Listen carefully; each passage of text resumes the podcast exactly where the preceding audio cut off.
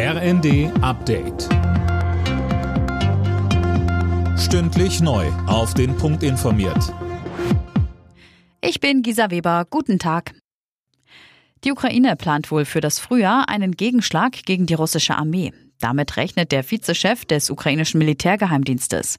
Wann genau die Gegenoffensive starte, hänge unter anderem von den westlichen Waffenlieferungen ab, sagte er den Funke-Zeitungen. In dem Zusammenhang fordert der Geheimdienstvize auch erneut, dass der Westen der Ukraine auch Kampfjets liefert. Ein Meilenstein gegen Kinderarmut. Das soll die Kindergrundsicherung werden.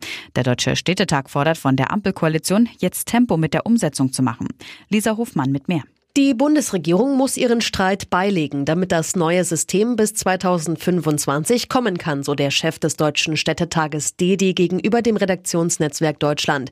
Die Kindergrundsicherung war im Koalitionsvertrag vereinbart worden. Die Grünen pochen darauf. FDP-Finanzminister Lindner stellte das zuletzt in Frage. Die Kindergrundsicherung soll verschiedene Leistungen bündeln und ausbauen.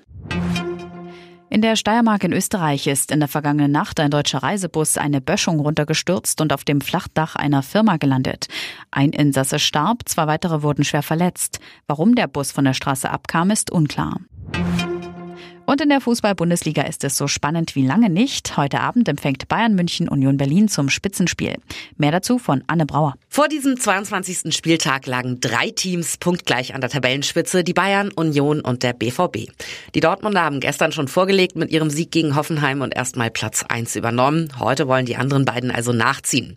Rekordmeister gegen Ostklub aus Köpenick, der zwar gerade erst das vierte Jahr in der Bundesliga spielt, aber aktuell die bessere Formkurve vorweisen kann. Anstoß ist um 17.30 Uhr.